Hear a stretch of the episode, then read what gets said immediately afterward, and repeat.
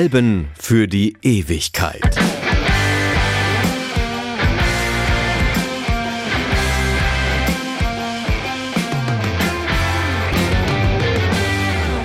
Hallo, ich bin Freddy Kappen. Willkommen zu dieser Sonderfolge der Alben für die Ewigkeit, der Produzententalk Teil 2. Ja, beim letzten Mal haben sich hier die eigentlichen, also die ursprünglichen Macher dieses Podcasts unterhalten. Die Kollegen Martin Busch und Stefan Kleiber. Und heute sind wir dran, ja, die Neuzugänge. Mit dabei ist neben mir der Kollege Dieter Kottnick. Hallo Dieter. Guten Tag. Ja, wir sollen quatschen. Wir sollen uns mal ordentlich vorstellen. Das ist ja was, was ich seit meinem Einstieg in dieses Team offenbar ein bisschen versäumt habe. Also um die Lage nochmal zu erklären. Dieses Alben für die Ewigkeit Podcast-Team, das ist so ein bisschen im Wandel in Bewegung. Martin Busch, der hört zum Ende des Jahres ganz auf. Stefan Kleiber pausiert offiziell jetzt noch bis kommenden März, um sein Studium zu beenden. Wurde ja auch teilweise schon ein bisschen angekündigt. Ich bin jetzt eine Staffel lang schon dabei und wir müssen natürlich schauen, wie wir die Abgänge und diese Pausen überbrücken, wie das Team also weiterhin produktiv ist und lückenlos alle 14 Tage ein neues Album für die Ewigkeit präsentieren kann. Ja, und deshalb bist jetzt auch du dabei, Dieter. Ich würde mal sagen, wir machen auf jeden Fall das, was uns aufgetragen wurde. Wir stellen uns heute ordentlich vor. Ich kann mir allerdings nicht vorstellen, dass diese Folge die Länge des ersten Produzententalks erreicht. Der ging satte 45 Minuten, also die Kollegen hatten viel zu besprechen. Wir schauen mal, wann wir heute durch sind. Wir nehmen uns aber auch die Freiheit, auf diese erste Talkfolge nochmal zu verweisen, wenn es um so ganz grundsätzliche Fragen äh, zu diesem Podcast geht. Also da wurde ganz viel erklärt zum Wie und Warum und was und äh, was die Auswahlkriterien sind etc. pp. So, tief Luft geholt. Ich gebe jetzt dir mal den Raum, Dieter.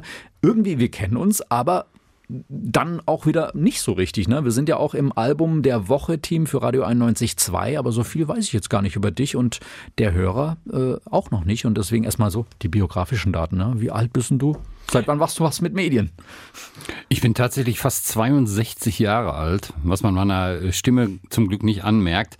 Und dass wir beide so wenig miteinander zu tun haben, hängt tatsächlich viel mit Corona zusammen. Dass mhm. äh, hier so diese, ich sag mal, sozialen Kontakte doch so ein bisschen schwer runtergefahren wurden und man halt produzierte und Sachen machte, aber man wenig Zeit hatte, mal auf einen Kaffee zusammenzustehen, weil das ja alles nicht so richtig gewollt war. Das ändert sich ja jetzt gerade zum Glück wieder. Ich bin seit äh, tatsächlich 2001 bei 91.2 dabei. Ich habe mal angefangen mit einer Comedy-Serie, Der Mann in der Sauna. Das habe ich zehn Jahre gemacht, jeden Montag um 19.45 Uhr. Dann bin ich in die Rubrik äh, Buchtipp gekommen, die mhm. ich jetzt auch mit Kirsten Gutmann zusammen noch mache. Und ich habe äh, Konzertberichte gemacht. Also Ankündigung für Veranstaltungen und äh, Konzertberichte, Rückblicke und so Sachen. Und ich bin tatsächlich, das kann ich mir äh, auf die Fahne schreiben, der gewesen, der diese das Album der Woche quasi ins Leben gerufen hat. Ich bin dem äh, Kollegen Busch zwei Jahre lang so auf die Nerven gegangen, dass ich gesagt habe, das kann nicht sein, dass wir bei einem Radiosender nicht neue Platten vorstellen, die auch vielleicht mal außerhalb dessen liegen, was wir immer spielen. Und nach zwei Jahren hat er dann einfach eingeknickt, hat gesagt, komm, ist gut, wir machen das. Und dann, ich glaube, seit 2012 gibt es das Album der Woche. Da bin ich auch so wie du, sehr, sehr, wir beide haben es ja teilweise monatelang alleine gemacht. Äh, ja, was willst du noch wissen? Ja, nee, also finde ich jetzt spannend. Also ich bin ganz erstaunt, äh, weil man erfährt tatsächlich in der Produktion eines Podcasts äh, Dinge über Kollegen, die man noch nicht wusste. Dass du derjenige bist, der auch dafür verantwortlich ist, dass ich hier immer wieder mich austoben kann, ja. finde ich gut. Aber ja, jetzt geht's um die Alben für die Ewigkeit, nicht die, die wir jede Woche neu vorstellen, sondern tatsächlich um die Klassiker. Wie kamst du jetzt in dieses Team? Eigentlich wollte ich da schon vorher rein, weil ich finde, beim Album der Woche ist man ja doch zeitlich sehr eingeschränkt. Das heißt, diese 2,30 bis 3 Minuten, die wir Möglichkeit haben, Text und Musik miteinander zu verbinden, da ist immer eine große Verdichtung da. Da muss man auch sehr oberflächlich dran gehen. Des Weiteren kommt dazu, dass es eigentlich so ein Format ist. Ähm, also ich habe, ich hatte zwei äh, Berufswünsche, hm. als ich noch ein kleiner Junge war. Entweder äh, Schallplattenverkäufer hm, kann ich nachvollziehen, ja. Da habe ich dann gemerkt, dass das finanziell irgendwie nicht so richtig toll ist, außer man hat vielleicht so einen kleinen eigenen Laden irgendwo in London. Ich wollte gerade sagen, also damals, ey, vor 20, 30 Jahren war das doch noch Goldgräberstimmung. Und heute eigentlich fast wieder mit dem Vinyl-Revival. Also ich überlege es mir immer mal wieder. Das finde ich cool. Ja, ich, ich äh, ich bin auch, muss ehrlich sagen, ich bin äh, mindestens einmal die Woche äh, irgendwo bei Black Plastic oder im Archiv ähm, oder bei André und guck, was da so rumsteht. Gut, dass du sie jetzt alle genannt hast, die großen hier, sonst wäre es ja Schleichwerbung, aber ja, kann man machen. Finde ich auch alle gut, bin ich auch immer wieder anzutreffen. Auch bei Saturn. Mhm. Äh, und ähm, guck, was es so Neues gibt. Ich bin die ganze Zeit Vinyl-Freak geblieben. Es hat ja viele gegeben, die damals dann ihre ganzen Platten verkauft haben oder digitalisiert oder so. Ja, ich gehörte auch dazu ein bisschen, was habe ich verkauft, was ich heute auch bereue. Ich habe mir auch ernsthaft schon Sachen wieder zurückgekauft. Ja, muss man, ne? Also aber irgendwie aber so aus Nostalgiegründen, ne? ja, du, da passieren ganz unglaubliche Sachen. Ich habe äh, 1977 war ich in London. Ich habe 1977 tatsächlich im Marquis die Sex Pistols gesehen und äh, boah. Ja, ich weiß. Das, das äh, was willst du sonst erzählen? Danach kannst du eigentlich aufhören zu reden. Ich habe ja mein äh, Geburtsdatum noch nicht genannt, aber das wäre ein bisschen knapp für mich geworden. Das äh, ging jetzt leider nicht. Ja, ich war glaube ich gerade knapp 18 damals. Und äh, dann waren wir in, im Covent Garden äh, in London. Das ist so, so ein riesiger Markt. Flohmarkt kann man nicht sagen, aber es ist ein gigantisch großer Markt, wo man wirklich alles kaufen kann. Äh, ähnlich wie diese Polenmärkte an der deutsch-polnischen Grenze, nur halt ohne Waffen und äh, Prostituierte. Aber das äh, war ähm, toll. Und da habe ich 1977, das weiß ich, habe ich eine LP gekauft, der Regulars. Ich hatte mal so einen, so einen Reggae-Schwenk. Mhm. Also als die Clash und, und so diese äh, Punk-Bands auch mit Reggae anfingen, habe ich mich angefangen dafür zu interessieren. Und dann habe ich mal ein Album der Regulars gekauft von 1977 und äh, das habe ich, ich habe damals diese völlig geisteskranke Angewohnheit gehabt, meine Platten zu kennzeichnen. Okay. Jetzt weiß der Vinyl-Freak, das ist No-Go no Number One. Also nicht so gut, ja, ja. Also besonders, wenn man die wieder verkaufen will. Aber ich habe dann halt so ein Zeichen drauf gemacht und äh, ich habe die mal dann 78 oder irgendwann in der Ecke mal mit zu einer Party genommen. Das war so die Zeit der Partys, wo man morgens dann manchmal nicht mehr wusste, auf welcher Party man war. Und ich hatte die dann da stehen lassen. Und die habe ich jetzt wirklich ganz ohne Quatsch nach über 40 Jahren bei André gefunden. Das ist ja krass. Erkannt an, dem, meinem, an meiner Signatur. Das finde ich lustig. Was ähnliches kann ich tatsächlich auch erzählen. Ich habe ja hier vom Kollegen äh, eine Restplattensammlung aufgekauft, sage ich jetzt mal. Der hatte schon viel vertickt. Und da bin ich auch irgendwie vor Monaten mal in Duisburg unterwegs gewesen. Gibt es auch einen kleinen Plattenladen ja, und da ja, stand ja, tatsächlich super. diese Kraftwerkplatte stand da im Schaufenster mit äh, dem Namen des Kollegen. Und ich wollte schon sagen, Mensch, warum hast du dir denn die schönen Sachen schon da rausziehen lassen? Weil sonst würden sie jetzt in meinem Besitz sein. Naja, so geht das mal. Aber, aber nach 40 Jahren, das ist schon echt krass krass. Und die klingt immer noch super. Hast du wieder gekauft? Ich habe die gekauft dann nochmal für drei Euro irgendwie. Ne? Das ist überschaubar, ja. Ja, ja, die haben ja da immer so, so Kisten stehen, wo, wo dann steht, wegen Gebrauchsspuren äh, durchaus reduziert. Ja, ich bin so ein Vinyl-Freak. Äh, ich, ich bin großgezogen worden von meinem Bruder musikalisch. Mein Bruder ist zehn Jahre älter als ich. Ich habe einen fantastischen Bruder, der ist jetzt, äh, wie gesagt, 70 und geht immer noch zu Konzerte, wenn er wieder darf. Der ist extrem oft im Piano in Lütchen Dortmund, wo ich auch gerne hingehe, gerade zu Blueskonzerten. Und äh, ich habe dann mit sieben, acht Jahren eben schon Black Sabbath, Deep Purple, Uriah Heep und sowas gehört. Ja, und das versaut dich natürlich für die Schule. Mhm. Also als ich so 13, 14 war und die Mädchen kratzten sich die Augen aus oder rissen sich die Haare aus wegen, wegen Donny Osmond oder David Cassidy. Ja. Wir Jungs waren cooler. Ja, klar. Also die, die einen waren mehr so die Glamrock-Abteilung, also Sweet, Slate, T-Rex und sowas. Und die anderen waren halt so die Härteren, Uriah Heep, Purple. Da war ich schon bei Genesis und Yes und Emerson Lake Palmer und sowas. Ich war natürlich damit kompletter Musikaußenseiter. Aber das hat sich dann später wieder eingeholt.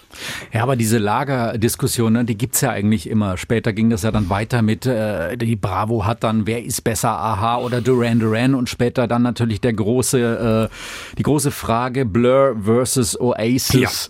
Ja. Ähm, das, das in jedem Jahrzehnt findet man das, glaube ich. Aber ähm, ja, du hast über eine deiner ersten Platten oder deine erste Platte gesprochen. Auf was können sich denn die Hörer jetzt freuen, was den Podcast angeht? Was hast du dir daraus gesucht? Also das war interessant, weil ich habe mal geguckt, was schon gelaufen ist mhm. und äh, habe gesehen, dass es so bestimmte Seitenstränge gibt, die bisher sehr stiefmütterlich behandelt wurden, beispielsweise der US Underground. Mhm. Also Iggy Pop, äh, Velvet Underground, Lou Reed, äh, Tom Waits, mh, hm, die ganze Ecke bis hin zu Randy Newman, das ist alles bisher so gar nicht irgendwie aufgetaucht.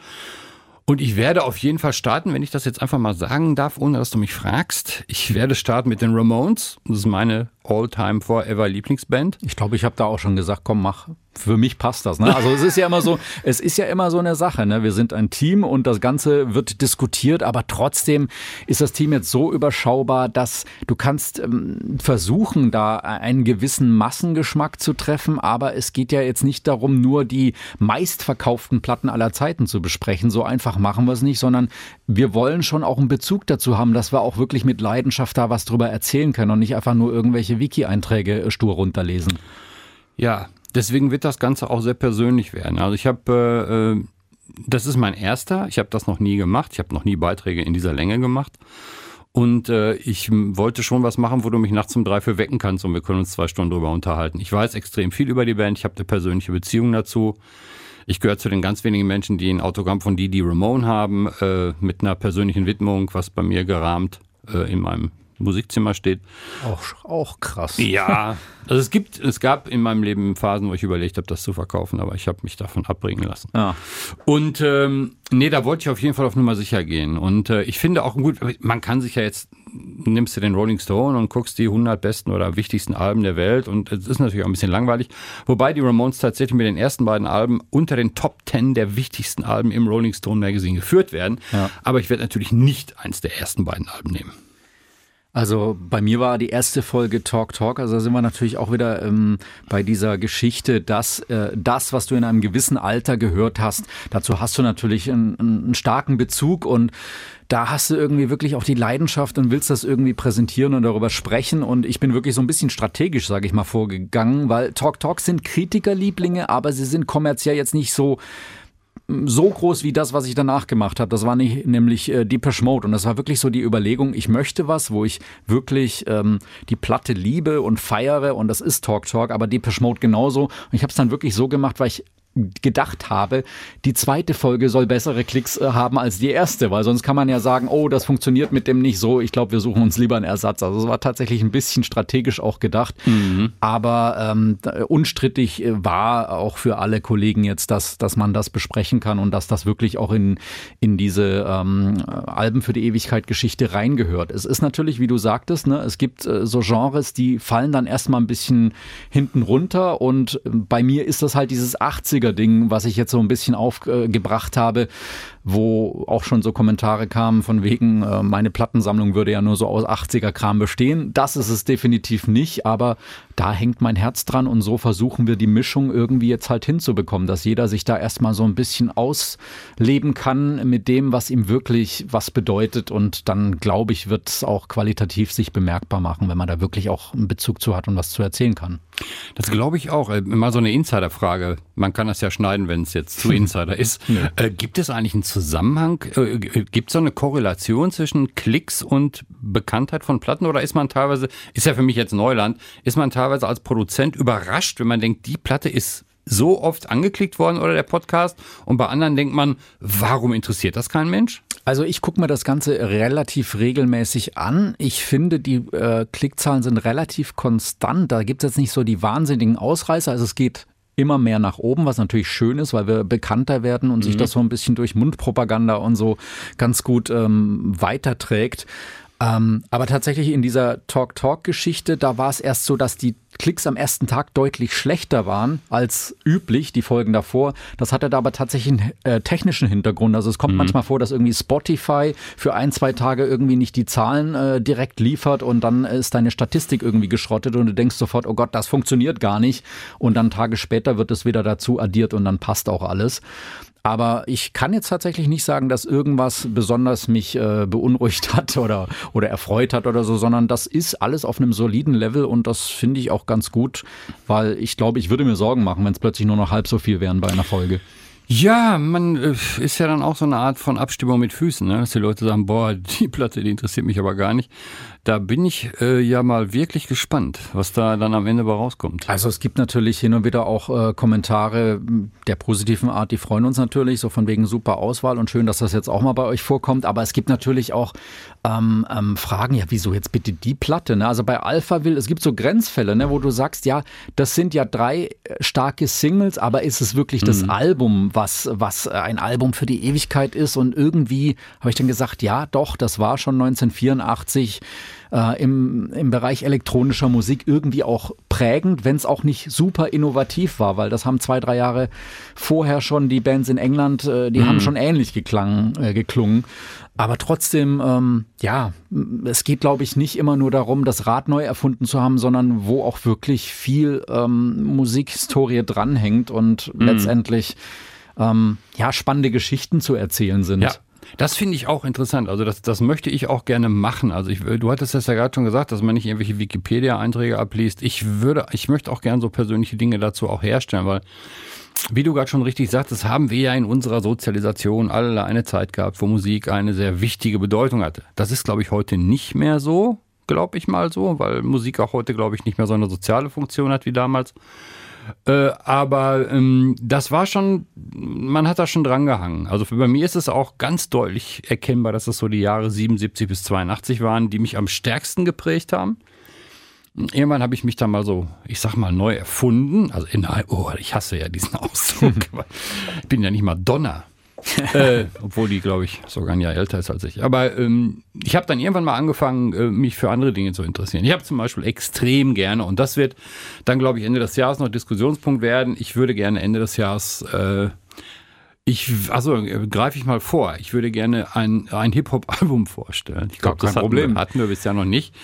Äh, weil ich habe Ende der 80er extrem viel Hip-Hop gehört. Also, also jetzt so die Zeit, als noch nicht die Fuffis in den Club geschmissen wurden und noch nicht die Nackten um den Pool standen und so und die äh, Jungs alle Knarren hatten. Ähm, also Public Enemy, äh, NWA, ich vielleicht auch das Dr. Dre Album, das erste, was ich grandios finde, De La Soul, A Tribe Called Quest.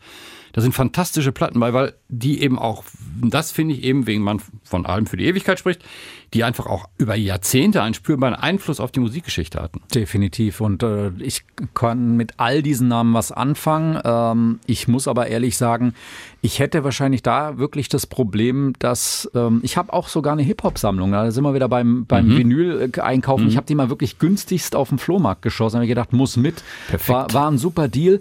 Aber ich habe jetzt kein Hip-Hop-Album, wo ich sage, das ist mir persönlich so wichtig, dass ich das besprechen möchte. Sage aber für so einen Podcast, absolut, absolutes Muss. Also Hip-Hop hat so eine Relevanz auch ja, in, in, der ja. Musik. Ähm, und da kann man sich einfach nur freuen und sagen, super, dass ein Neuzugang auch das jetzt äh, abdecken kann. Ich weiß nicht, ob Herr Busch darauf Lust gehabt hätte oder dann Bezug zu hat. Warte bis Januar. Bei Stefan, bei Stefan glaube ich durchaus auch, dass der da äh, was mit anfangen kann. Ich weiß aber nicht genau, aber das glaube ich, das wird passieren. Also das kann man als kleines Teasing schon. Äh, ich glaube ja. Also wenn ich, wenn ich jetzt hier sitze und drüber nachdenke, beispielsweise das erste Album von Grandmaster Flash and the mhm. Furious Five hat so eine Wirkung gehabt auf die Musik. Auch auf dieses ganze Zusammenspiel von Graffiti, von Hip-Hop, von, von, von Breakdance, Street Dance und so weiter. Man kann das eigentlich nicht ignorieren. Nee. Nee, also insofern, da freuen wir uns drauf, ob es dann Grandmaster Flash oder Public Enemy wird oder vielleicht dann etwas später noch die Fujis auch oder so. Irgendwas Schönes werden wir da schon finden. Und äh, ja, bin ich gespannt drauf. Gab es denn eine Folge? Ja, du wolltest nee. noch was sagen? Hatten wir die Foo Fighters schon drin? Auch nicht, ne? Oh, das ist peinlich, wenn du mir jetzt eine Frage stellst, ob wir das nee, oder nee, jenes nein, hatten. Komm, und ich das, weiß, das bei der überschaubaren so. Folgen, ja, sind wir schon bei 50? Naja, wir gucken das nochmal, mhm, ob wir die Foo okay. Fighters hatten, aber das äh, kann, könnte natürlich auch passieren. Ich wollte aber gerade mhm. fragen, tatsächlich, ob du ähm, dir das angeschaut hast, was wir da so gemacht haben. Und du kannst auch da ganz ehrlich sein, selbst wenn es eine meiner Folgen betrifft. Gab es das, wo du gesagt hast, das ist ein Album für die Ewigkeit, das hat Relevanz? Äh, habe ich ehrlich gesagt, nein. Also ich fange mal mit Frage 1 an. Ja, ich habe es mir angeguckt. Hm. B äh, auch ja, ich habe mir viele angehört, nicht alle. Also Santana zum Beispiel habe ich mir nicht angehört. Mhm. Oder äh, REM, äh, eine der für mich überschätzt. Äh, Stefan, sorry, aber eine der für mich überschätztesten Bands aller Zeiten. REM zum Beispiel habe ich mir nicht angehört. Äh, aber zum Beispiel weiß ich, dass Stefan auch The Clash gemacht hat. London Calling, äh, eine der, wenn nicht vielleicht die beste Platte in dem Segment, die jemals gemacht wurde. Und das hat er auch toll gemacht. Also hab ich, ich habe bis dahin gedacht, ich wüsste viel über The Clash und auch über das Album, aber Stefan hat da noch so viel Informationen rausgehauen, wo ich wirklich gesagt habe, mein lieber Scholli, Ja, Stefan ist da wirklich sehr akribisch und hat da auch irgendwie letztens, habe ich noch mitbekommen, auch eine Mail zu seiner Nirvana-Folge bekommen von einem Fan, der auch so sinngemäß gesagt hat, er hat ja schon wirklich tausende Sachen und Abhandlungen und Artikel und Beiträge über diese Band gehört, aber keiner hätte ihn so überzeugt wie dieser von Stefan, weil der war so akkurat und da war nichts drin, wo, wo er sich als Fan gesagt hätte, das ist ja Schwachsinn. Weil die Fans, die wissen ja immer alles, ne? Die haben die ganze Geschichte von vorn bis hinten mhm. aufgesogen und die merken jeden Fehler sofort. Ich finde es auch schön, um nochmal zu einer Ausgangsfrage zurückzukommen von vor 20 Minuten. ich finde es auch schön, dass es so Formate überhaupt gibt, weil äh, ich finde, dass Musik heute in vielen Bereichen einfach nur noch ein Produkt ist und es nur noch ein, um auch die Darstellung dessen in den Songs ist eigentlich nur noch Konsum. Und ich finde es einfach toll, wenn man mal zurückblickt und guckt, was so passiert ist. Und ich finde es einfach auch schön, wenn man noch Platten findet, die auch jetzt erscheinen, wo man vielleicht jetzt schon sagen kann, das wird mal was. Weil ich frage mich ernsthaft, was hören wir in 30 Jahren für Oldies? Ja, das ist eine gute Frage. Also wenn ich jetzt so versuche, was Neueres mit ins Spiel zu bringen, dann muss ich auch wieder feststellen, ich habe das ja mit Linkin Park gemacht und dann musst du feststellen, ja, das sind ja auch schon zwei, zwei Jahrzehnte. Mm. Das sind mm. ja auch schon wieder 20 Jahre. Also ja so aus den letzten Jahren, puh, würde ich mich spontan schwer tun. Aber ist auch, ist auch nicht einfach. Deswegen fragte ich Das machen dann, das machen dann vielleicht die Leute, die jetzt irgendwie 15 sind und vielleicht doch noch den Weg ins Radio finden, machen das vielleicht in zehn Jahren oder so. Die, wenn die Alben für die Ewigkeit dann noch bestehen, dann wird vielleicht doch eines Tages Miley Cyrus besprochen. Ich weiß es nicht. Die Frage ist ja, haben Alben eigentlich noch die Relevanz? Ja, das ja leider nicht mehr so. Ne? Also das ist mit Spotify und Co. ja doch, äh, hat sich verändert. Ich will sagen, ich will nicht sagen, äh, ist völlig dahin. Es gibt, glaube ich, Leute, die ganz bewusst doch noch sagen, das ist mir wichtig, aber ob das in der jüngeren Generation noch so ist, da kenne ich jetzt niemanden spontan, der sagt, ich höre mal ganz bewusst das ganze Album an. Mm -mm. Ich, also ich, ich wüsste jetzt auch nicht alles. Track- und Playlist basiert Ja, das ist, äh, das ist auch so ein Selektivkram. Also ich, ich fand zum Beispiel jetzt, äh, ich, ich muss jetzt gestehen, ich höre in letzter Zeit viel Jazz. Mhm. Also jetzt nicht so, nicht so geisteskranken Jazz, sondern so Jazz, der sich so, also du, du weißt, was ich meine.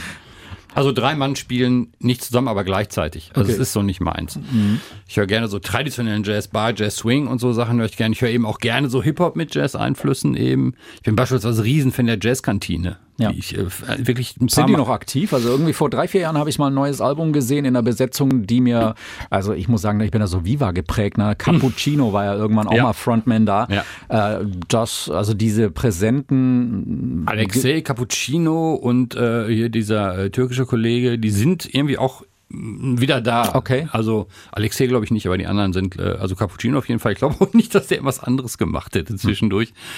Hm. Äh, auch so eine kurze Solo-Karriere. Ja. Mit zwei kleineren Hits oder so. Aber das wäre definitiv kein Album für die Ewigkeit, Cappuccino. Nein. Da können wir auch Oli P. machen. Nein, das ist jetzt despektierlich, ne? Also. Nix, hm. nix gegen Oli P. Den kenne ich persönlich. Das ist ein ganz, Der, das, das ist ein ganz netter, das glaube ich ganz, auch. ganz super netter Typ. Ich kenne ihn nicht persönlich, aber äh, da ist überhaupt nichts gegen zu sagen. Aber mhm was jetzt so ein Album für die Ewigkeit Nein. ist, ich glaube, das würdest Nein. du zustimmen. Das würden wir wahrscheinlich nie machen. No. Niemals. Aber ich habe viel, wie gesagt, also da, da, bin ich viel unterwegs in, diesen, in, in, in diesem Bereich. Nein, die Jazzkantine ist noch aktiv. Die machen Aha. jetzt inzwischen immer so komische Alben, naja, nicht komisch, aber die geht's mal ein bisschen mit Schlager und ein bisschen mit Metal und so wird alles so ein bisschen eingeäumelt. Die haben jetzt ein Album kürzlich gemacht, wo sie sich die alten Sachen, die, die alten Hip-Hop-Sachen aus den 80ern genommen haben, mit, mit äh, ein bisschen aufgepeppt und äh, aber da mag ich die Jazz-Parts eben auch total gerne. Das ist so das, was ich, ich höre auch gerne Götz Alsmann.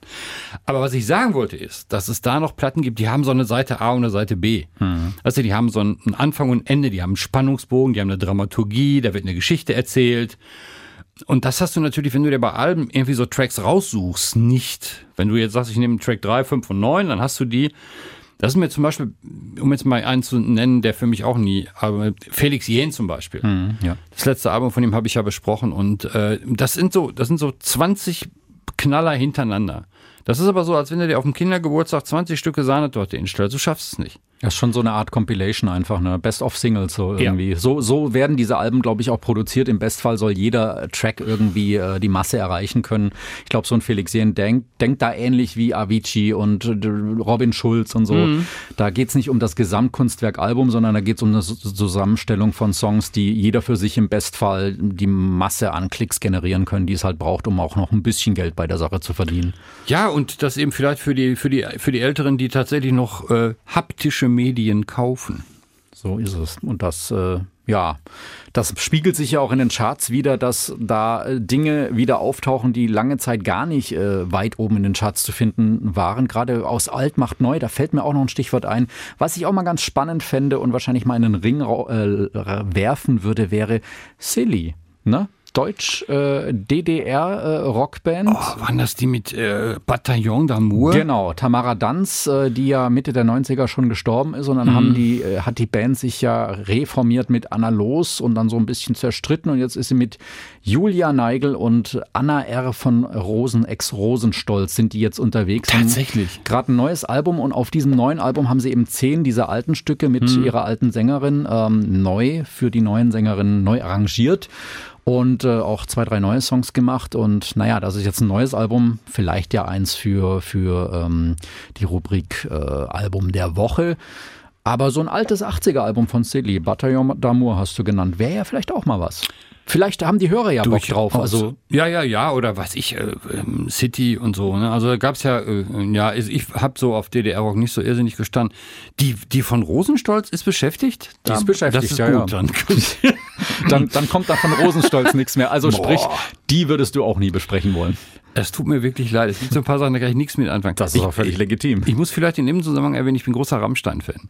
Das ist ja cool, ja. Und äh, die auch, ich habe vor 20 Jahren tatsächlich für die gearbeitet und äh, ich bin ja eigentlich auch Konzertveranstalter. Und äh, die, ähm, ja, ich sehe die live halt extrem gerne, wobei das jetzt in Gelsenkirchen vor zwei Jahren war ein Desaster, aber das lag mir an im Stadion ähm, und dass man da nicht nach Hause kam. Aber äh, ja, ich habe immer Krach gehabt früher mit meiner Frau, mit meiner damaligen Frau, die nicht mehr meine Frau ist. Okay, aber nicht Aber nee, nee, jetzt, jetzt nicht. Ja, weil die halt Rammstein, das ging halt gar nicht. Da gab es eben auch so, in, so intellektuell-ideologische Diskussionen. Mhm. Und sie stand eben total auf Rosenstolz. Und ich, für mich ist Rosenstolz, ich, ich, es, es, tut mir leid, das ist so ein persönliches Ding. Das ist kein Ding. Also, äh, wenn jemand, falls wir doch noch Neuzugänge irgendwie in den nächsten Monaten, Jahren haben, was wahrscheinlich auch passieren wird, wenn die sich dieser Podcast noch eine Weile hält, und jemand da Bock drauf hat, ich fände äh, es durchaus okay, kann man machen. Wäre jetzt auch nicht das, wo ich äh, auf die Vorschlagsliste in absehbarer Zukunft äh, irgendwie ein Album schreiben würde, Machtliebe oder Kassengift oder was sie da noch so hatten. Also erfolgreich waren diese Alben auf jeden Fall. Ja, und die haben auch Fans ohne Ende, das kann man auf jeden Fall machen. Ich, ich habe einfach, ich habe ein paar Bands äh, mit denen ich nichts anfangen kann. Und das meine ich jetzt nicht böse, die sind toll und ich bin froh, dass sie gibt und so, aber es gibt ein paar Bands, ich weiß nicht warum, die erreichen mich nicht. U2 erreicht mich nicht. Ja. Depeche Mode erreicht mich nicht. Kein Problem. Madonna, Madonna erreicht mich überhaupt nicht. Jetzt hast du gerade, haben wir U2 schon? Ja, ja, haben wir, haben wir, haben wir Dings. Joshua hier. Tree? Ich bin, ja, ja, ganz sicher. Okay. Ja, das mit dem Stück, was immer läuft hier. Äh, Without You oder Without, Where the Streets Have No Name. Beide. Mensch, kennen wir uns gut oh. aus mit unserer eigenen Produktion. Mensch, Kollegen äh, Kleiber und Busch, nicht böse sein. Wir haben uns einige Folgen angehört, aber eben noch nicht alle. Aber ja, das ist ja auch ein Hinweis, ein guter Hinweis für eben die, die jetzt diese, diesen Produzententalk hören. Es gibt da wirklich eine große Auswahl und wir sind selber noch nicht dazu gekommen, alles zu hören, weil es ist auch schon ähm, ein bisschen zeitaufwendig. Wir sind zwar in einer einigermaßen moderaten Länge von 15 bis 25 Minuten so im Schnitt. Hast du da so eine Vorstellung, wie es bei dir laufen wird? Es gibt, glaube ich, von den Ramones, glaube ich, kein Stück, das länger als 1,30. Von daher wird das. ich Folge. Ich werde einiges unterbringen können. Ähm, nee, ich habe, also ich, ich guck mal, guck mal, wie lang es wird. Ich habe mich jetzt hingesetzt mal und habe mir mal so fünf Blöcke gemacht. Also so fünf, ich sag mal, ich nenne die jetzt mal Infoblöcke. Mhm. Fünf Blöcke, zum einen Platte vorstellen, Band vorstellen, Hintergrundgeschichte, was ist daraus geworden, Einfluss auf die Musikgeschichte, sowas in der Richtung. Die habe ich mir jetzt so ein bisschen zusammengeschrieben und die muss ich noch ein bisschen feilen und dazwischen packe ich noch ein bisschen Musik. Ich werde auch so ein bisschen live berichten von live. Ich habe die auch mehrmals live gesehen vor äh, 35, 36 Jahren. Und das waren auch wirklich Konzerte, die man nicht vergisst. Ähm, ich habe da noch keine Vorstellung. Ich lasse erstmal laufen. Ich weiß, dass ich beim Album der Woche immer unglaublich, also ich habe immer ein Manuskript und schmeiß nachher drei Viertel raus, weil mhm. ich es nicht reinkriege. Da habe ich jetzt so ein bisschen die Hoffnung, Dinge auch zu sagen, die man sonst nicht sagen kann. Das nehme ich, um das noch zu sagen von meiner Seite. Das finde ich zum Beispiel so gut beim, äh, bei den Alben für die Ewigkeit. Ähm, nehmen wir mal die Rolling Stones. Ja. Eine Band, die ja bekannt ist, die sich ja jetzt auch langsam, also einer hat sich ja jetzt auch vom Spielbetrieb abgemeldet. Ja, leider. Charlie Watts, ja. äh, Rest in Peace. Aber äh, von dem habe ich übrigens eine unglaublich gute Jazzplatte aus, aus, dem, aus, dem, aus dem Bataclan in Paris. Ich weiß, dass der Jazz-Trio Soloalben da gemacht hat, aber tatsächlich habe ich mir da noch nichts angehört. Auch. Unglaublich. Das sind so Platten, die sitzt du da und denkst, da, wie gern wäre ich dabei gewesen. Hm. Rolling Stones zum Beispiel, äh, haben wir ein Album vorgestellt, eins von den alten. Äh, Beggars Banquet. Beggars Banquet war ähm, da zum Beispiel, das ist so, so, so ein Punkt, ich war mal auf ich hatte ja mal früher Freunde und äh, wir haben uns einmal im Monat zum Darzen getroffen. Herrenabend hieß das ganze Konzept. Und der Herrenabendausrichter richtet auch die Musik aus. Also Essen, Trinken, Darts, Musik und noch was, was ich jetzt nicht weiß. Und äh, da haben wir, ähm, und ich hab, weiß, an, an einem Abend waren wir bei, bei, bei Jürgen Lofink in Bochum. Und Jürgen hatte Beggars Banquet laufen. Und ich kannte von, ich, die Stones haben mir nie so richtig viel bedeutet. Wie die Beatles auch. Also ich habe lieber die Kings gehört oder die Small Faces. Äh, äh, aber ich habe, ist okay, also ist okay, was für eine arrogante Haltung. aber ich habe zu den Stones also richtig umgehauen, haben die mich nicht. Und dann habe ich Beck, und ich kannte von Beggars Banquet auch die zwei, drei Hits, die da drauf sind. Ich weiß nicht, ist Sympathy for the Devil, glaube ich, drauf oder, oder Honky Tonk Woman, irgendwas aus der Richtung. Und das Album ist so großartig. Man hört es nur nie ganz, weil man ja immer nur diese zwei, drei Songs gespielt kriegt. Das ganze Album ist aber fantastisch und die Möglichkeit jetzt bei Alben für die Ewigkeit auch mal den Rest eines Albums vorzustellen, finde ich eigentlich sehr reizvoll. Das ist absolut. Und ja, ich glaube damit, ne, ich habe am Anfang noch gesagt, wir machen nicht so lange, jetzt haben wir die halbe Stunde auch schon voll. Haben wir uns audiotechnisch schon mal offiziell vorgestellt. Vielleicht zeigen wir uns ja eines Tages auch mal alles Wissenswerte. Gibt es auf jeden Fall immer bei Facebook unter Alben für die Ewigkeit. Da könnt ihr das liken, alle Folgen nachhören, die ihr vielleicht bis hierhin verpasst habt. Ja, und die erste Folge von Dieter kommt dann demnächst in Kürze. Meine aktuelle kann und will ich euch natürlich auch ans Herz legen. Da geht's dann hm, mal wieder um die 80er. Aha, Hunting High and Low. Aber ich verspreche, ich gehe auch noch mal raus aus der Comfortzone und wir werden auch noch ein bisschen jünger, moderner. Ähm, ja, und sind natürlich auch offen für Vorschläge. Also alles, was da so von euch gewünscht wird, immer gerne rein. Versprechen können wir natürlich nichts. Es gibt so viel, was man theoretisch machen kann, aber ähm, ja, ich glaube, der eine oder andere wird auch das dann irgendwann erfüllt bekommen, was er sich wünscht. Hast du denn so ein ultimatives Album für die Ewigkeit? Wirst du sagen, das ist das, was du auf jeden Fall unterbringen willst, was auch völlig legitim wäre? Ja, mache ich im November ein Album, das vor zwei Wochen erschienen ist, das Black Album von Metallica. vor zwei Wochen genau in der neue Version quasi mit. Ja, zum, äh, zum, ich weiß, Metallica, das ist auch so eine Gelddruckmaschine, ne? Die bringen aber auch irgendwie alles raus und hundertmal und in Boxen mit Kaffeedosen und, und äh, was der Teufel. Was. Vor allem, wo, wo das Zeug dann immer noch mal herkommt, ne, nach all den Jahren. Also fragt man sich, mich, warum jetzt? Frage ich mich bei Frank Zappa übrigens auch. Und den, oh, den werde ich auch noch machen. Äh, ja, ich würde im November wohl, glaube ich, das Black Album von Metallica nehmen, weil das ist äh, die Blaupause für Hardrock überhaupt. So wird es kommen. Ich bin gespannt, hören wir das natürlich auch alles an. Wir werden noch viel diskutieren und ja, für den Moment schließen wir erstmal. Also äh, ja, auf einen schönen Herbst, auf bald, auf Wiederhören. Danke dir, Dieter. Ich bin Freddy Kappen. Bis demnächst. Tschüss. Alben für die Ewigkeit.